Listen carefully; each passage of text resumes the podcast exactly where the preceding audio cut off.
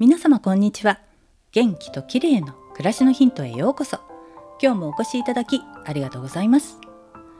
前にもお話ししたように軽井沢でも週に2回はプールへ通っているので適度な運動になっています。大きなプールですが割と空いていて数人しか泳いでいないことが多いんですよね。でもこれから夏休みに入ると子どもたちが泳ぎに来て混むのかもしれません。泳ぐのが習慣になってからは肩こりもだいぶ楽になっているんですが自転車をよく漕ぐせいでしょうか。脇の下にある前鋸筋が硬くなっていることがあるんです。そこで今日は前鋸筋についてです。肩甲骨と肋骨をつないでいて腕を前に出したり肩を上げる時などに使われる筋肉です。この前鋸筋普段はあまり意識していない部分ですが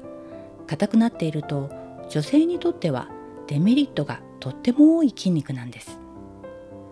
前鋸筋が固まって肩甲骨がうまく動かないと肩が凝りやすくなるだけでなく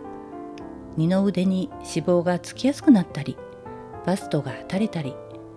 また深い呼吸がしにくくなったりいろいろと支障が出てくるんですね。前鋸筋はある程度鍛えることも必要ですがデスクデスクワークや車の運転などで気づかぬうちに使われすぎていて凝り固まっていることも多いのだとか。なのでまずは前鋸筋をマッサージして柔軟にしておくことが大切なんですね。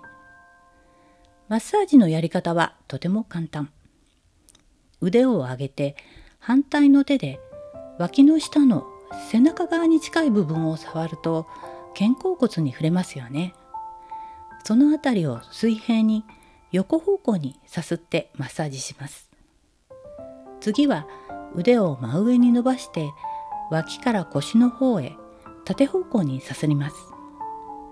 コリコリしてちょっと痛いと感じる場合は優しくマッサージ。しばらくするとコリと痛みが和らいできます。次に前鋸筋を反対の手で押さえた状態で肘を後ろに引いて3秒くらいキープするのを繰り返しますこうして前鋸筋のこりをほぐすと速攻で腕が上がりやすくなり首や肩も動かしやすくなるので本当におすすめです今日は女性にデメリットが多い前鋸筋のこりについてでした。最後までお聴きいただきありがとうございます。またお会いしましょう。友吉ゆきこでした。